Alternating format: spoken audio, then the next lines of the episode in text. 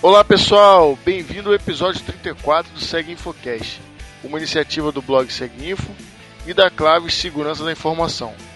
Meu nome é Paulo Santana e hoje vou conversar com Alan Oliveira sobre o lançamento do livro Cut Down to Zero Day, Stuxnet and the Launch of the World's First Digital Weapon. Tudo bom, Alan? Tudo ótimo, Paulo. Primeiramente, te agradecer por ter aceito o convite. Não tenho dúvidas que será um podcast com conteúdo bem relevante para os nossos ouvintes. Para quem não conhece o Alan, ele é engenheiro e mestre em engenharia eletrônica na área de sistemas inteligentes. Atuou por sete anos como oficial de, da Marinha nas áreas de sistema de armas e de comunicações. Atualmente é professor na Marinha do Brasil, onde ministra as disciplinas de controle de sistemas, guerra eletrônica e sistemas de comunicação.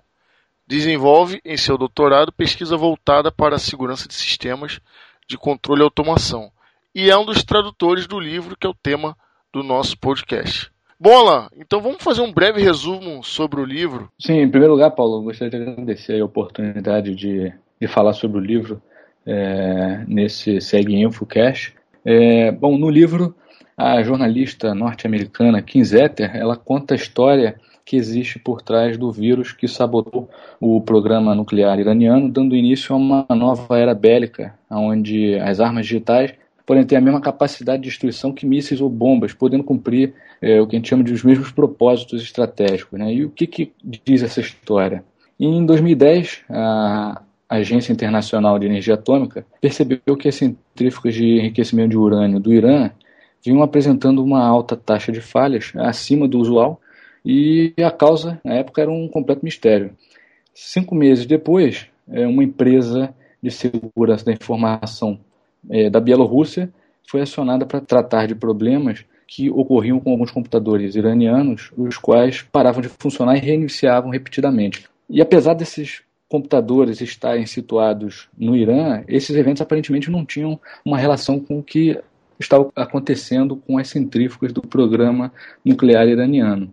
Os programadores da empresa encontraram nas máquinas um código malicioso que os mesmos, a princípio, acreditavam ser um simples malware, mas à medida que eles e outros especialistas ao redor do mundo se aprofundaram na pesquisa, descobriram se tratar de um vírus misterioso e de grande complexidade. O fato é que eles tinham se deparado com o que seria a primeira arma digital do mundo, o Stuxnet, é, que, diferente de outro vírus ou worm conhecido até então, o Stuxnet não fazia o sequestro de computadores ou roubava dados. Ele transcendia esse domínio digital para causar danos físicos reais a uma instalação nuclear, por exemplo, que era o caso do Irã. Perfeito. É, esse livro ele traz detalhes é, também tanto do planejamento quanto a execução do ataque. É, ele aborda os passos desde a origem é, ainda nos corredores da Casa Branca, a origem do projeto ainda nos corredores da Casa Branca, até o seu lançamento sobre os sistemas iranianos.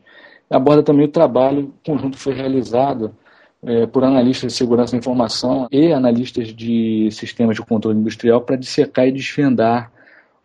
E além disso, né, o livro ele avança também para outros campos e mostra como é que a guerra cibernética se desenvolve e traz para o leitor a realidade dos chamados mercados cinzas, onde as agências de inteligência e as forças armadas pagam altos valores por códigos maliciosos que podem ser é, utilizados para eventuais ataques ou invasões. Perfeito. É, conta para a gente um pouquinho, selecionar aí dois ou três casos interessantes que são, são citados no livro.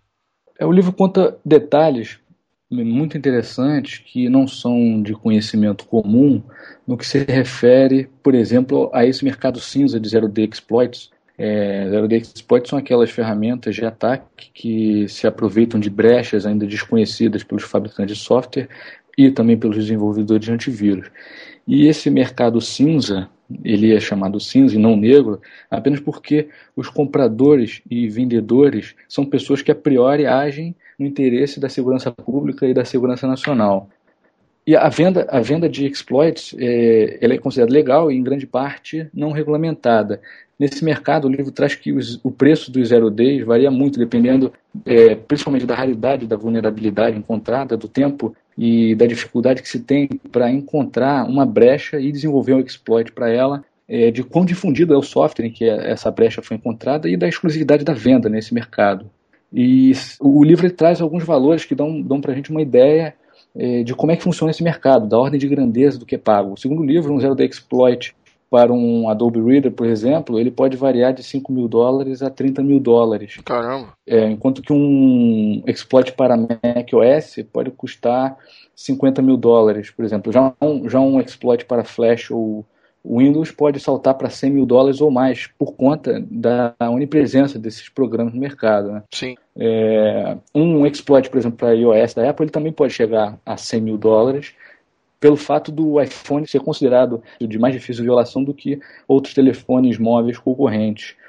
É, outro exemplo também, exploits para navegadores, é, por exemplo, Firefox, o Internet Explorer ou Chrome, podem ser vendidos por valores que vão desde 60 mil dólares até 200 mil dólares, dependendo das habilidades que eles tenham em contornar a proteção desses que esses fabricantes desses softwares então, né? Entendi, perfeito. Além desses detalhes é, sobre o mercado cinza do Zero Days Exploits, o livro ele também um outro ponto interessante que ele, ele relata os, e narra os esforços que foram envidados na elaboração do Stuxnet. É, nesse, nesse contexto é interessante observar o trabalho que foi desenvolvido para que o Stuxnet pudesse cumprir a sua missão da forma mais furtiva e eficiente possível. Isso era uma preocupação dos projetistas, de quem concebeu essa, essa operação. Né? O ataque do Stuxnet precisava ser capaz de causar danos às centrífugas que estavam instaladas no Irã, que faziam parte desse programa nuclear do Irã, e, e havia muitas maneiras de o ataque dar errado. No entanto, não havia espaço para o erro é, seria difícil medir os efeitos do código uma vez que ele estivesse em campo, ou talvez ajustá-lo, a tentativa de ajustar o código quando ele já tivesse sido lançado. Isso não podia acontecer. Então, os atacantes tinham que fazer, os projetistas do ataque tinham que fazer extensos testes antes de efetuar o ataque para garantir o efeito desejado.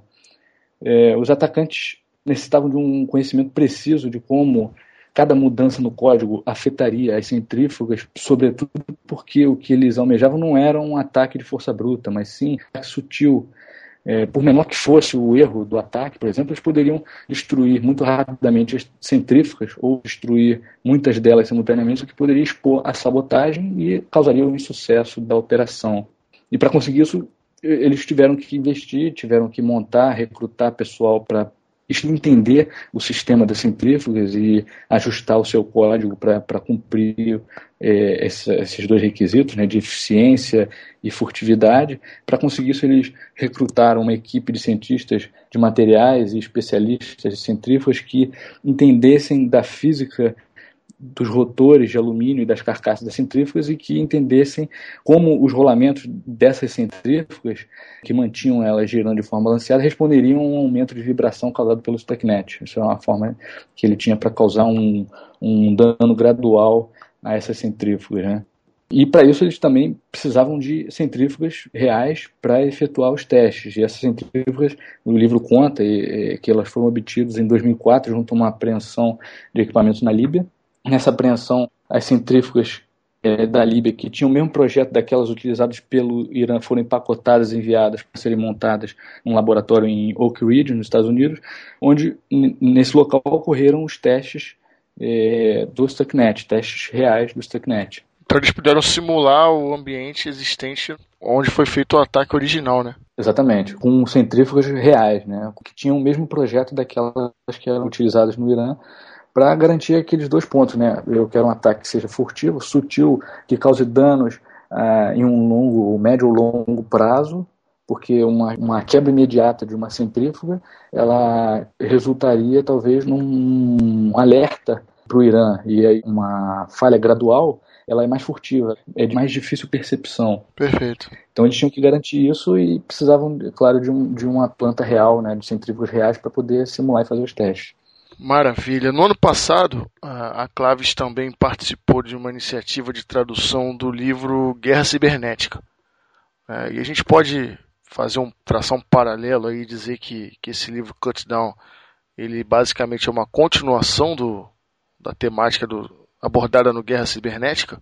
Perfeitamente, Paulo. Nesse contexto do livro Countdown to Zero Day, é importante a gente citar esse best-seller é, pela New York Times chamado Guerra Cibernética. É, ele, ele, foi escrito pelo autor Richard Clarke, o qual serviu na Casa Branca em funções relacionadas ao contra-terrorismo, segurança e cyberespaço.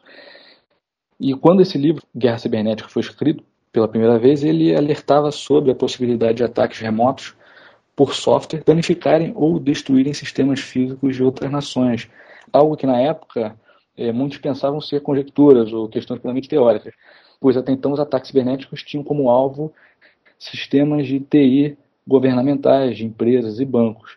Até então, os ataques conhecidos não tinham como objetivo degradar ou destruir alvos físicos. E após o, esse livro Guerra Cibernética ser escrito, veio a descoberta do Stuxnet, o que levou ao seu autor incluir no livro Guerra Cibernética um apêndice especial de cinco páginas, em que ele discorre brevemente sobre o Stuxnet.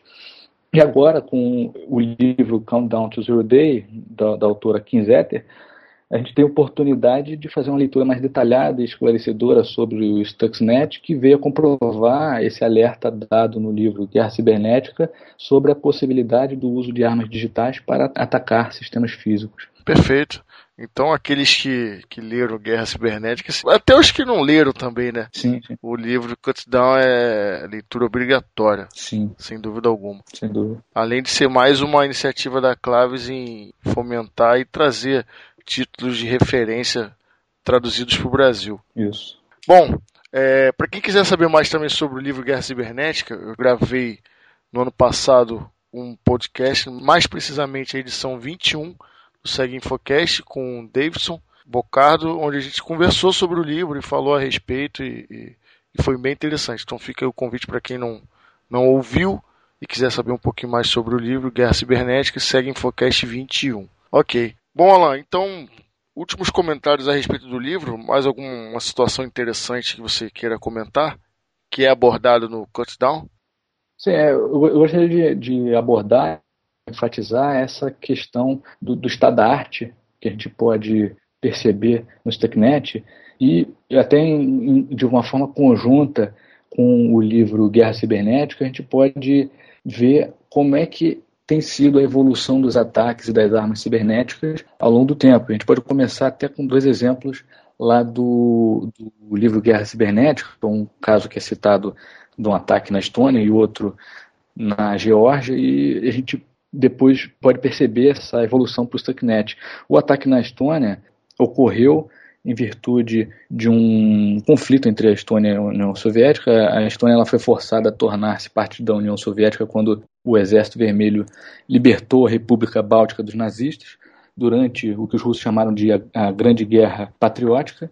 O Exército Vermelho, ou pelo menos o Partido Comunista da União, da União Soviética, queria que os estonianos ou qualquer outro povo do leste europeu não se esquecessem dos sacrifícios que foram feitos para libertá-los e assim em Tallinn, como na maioria das capitais do leste europeu, eles ergueram uma dessas gigantes e heróicas estátuas de um soldado do Exército Vermelho, pelas quais os líderes soviéticos tinham muito apreço. Entretanto, os estonianos as viam como um símbolo das cinco décadas de opressão que eles foram obrigados a passar como parte da União Soviética. Em fevereiro de 2007, o Legislativo da Estônia aprovou a, a lei das estátuas proibidas, que determinava que esse soldado gigante de bronze fosse derrubado. Isso desagradou Moscou. Esse conflito motivou o desentendimento de algum, entre alguns grupos, tanto a favor da derrubada e, e contra a derrubada, e evoluiu para um ataque cibernético. É, no ataque cibernético, servidores que suportavam as páginas mais utilizadas na Estônia foram, é, como por exemplo, bancos online, sites de, de, jornais e outros serviços eletrônicos do governo, foram atacados é, por ataques DDoS, e supostamente partiam de botnets diferentes, cada uma com dezenas de milhares de máquinas. O comércio e o serviço de comunicação de todo o país foi afetado, os ataques duraram semanas e rastrearam esses ataques, os especialistas rastrearam esses ataques e verificaram, a Estônia alegou isso, que esses ataques partiram da Rússia. Então isso seria um, primeiro caso, um primeiro exemplo em que mostra o, o uso de uma arma cibernética para afetar sites e serviços no domínio cibernético. Pode-se dizer, até por ser um caso que é, pelo menos que na minha ótica é o mais citado assim, que esse foi o esse caso da Estônia é o mais emblemático aqui e o que realmente simboliza essa temática de guerra cibernética hoje em dia? Sim, ele pode ser considerado um dos mais importantes, mas com essa consideração de que ele se deu somente no âmbito cibernético, né? ele não avançou para o mundo físico. Certo. E também não pretendia apoiar uma operação de guerra no mundo físico. Certo. Era apenas questão de conflitos de interesses ideológicos, né? Perfeito.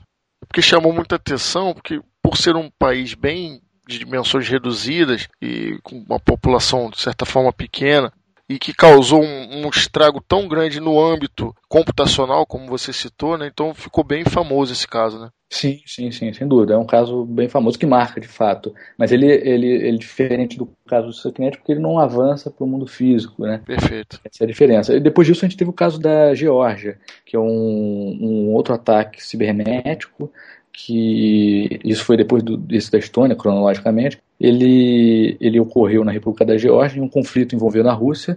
Esse caso ele teve início após dois territórios da Geórgia, a Ossétia do Sul e a Abkhazia, eh, estabelecerem governos independentes. E aí, após esse estabelecimento desses governos independentes, a Geórgia invadiu a região. Então, no dia seguinte ao, ao ato da invasão, o exército russo respondeu expulsando o exército georgiano da Ossétia do Sul. Por antes que os combatentes começassem a avançar no, no, mundo físico, ataques de DDoS no mundo cibernético atingiram sites do governo da Geórgia. Então, exatamente no mesmo momento em que o combate terrestre estourou, os ataques cibernéticos aumentaram de intensidade e de sofisticação. Nessa operação, enquanto o exército russo avançava, ocorriam esses ataques eh, cibernéticos, cujo objetivo era impedir que os georgianos percebessem o que estava acontecendo. Foram eh, efetuados então esses ataques de DOS a meios de comunicação e a sites do governo, bloqueando também o acesso a, a sites da imprensa, como CNN e BBC. Entendi. E devido à inundação do tráfego na rede, os georgianos não conseguiam se conectar com qualquer fonte de notícia ou informação externa e não podiam enviar e-mails para fora do país. A Geórgia efetivamente perdeu o controle do domínio .ge e foi forçada a mudar muitos de seus sites do governo para servidores de fora do país. No auge do conflito, os ataques de DDoS vinham de seis botnets diferentes, utilizando tanto computadores de usuário, de, de, usuários de internet desinformados, como também de usuários voluntários que baixavam um software malicioso a partir de vários sites anti-Georgia e depois é, de instalar esse software, voluntário podia se juntar à guerra cibernética apenas clicando em um botão. Então, eu, eu cito esses dois exemplos para a gente ver a cronologia dessa evolução dos ataques cibernéticos, é, o da Estônia e da Geórgia. É, que no caso da, da, da, Estônia, como eu falei, o, o, ataque visava afetar apenas sites e serviços do mundo cibernético. Né? No caso da Geórgia, já os ataques eles foram utilizados para afetar sites ou serviços do mundo cibernético, porém em apoio a ataques realizados é, em operações militares no mundo real. E já o Stucknet ele já tem um, já um, um, um outro perfil né, mais, mais moderno, e ele é um ataque que ele é originado no ambiente cibernético para causar danos físicos a sistemas e equipamentos no mundo real e o que é, demarca é, e é o que a gente percebe claramente no livro Countdown to Zero dele, demarca o início de uma era em que os ataques a sistemas físicos cibernéticos passam a ser uma realidade.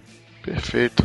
Bom, Alan, é, sem dúvida alguma, como eu falei no início, o tema é bastante interessante e envolvente. E a leitura do livro é, é indispensável para nós que atuamos na área, até mesmo para entusiastas do assunto.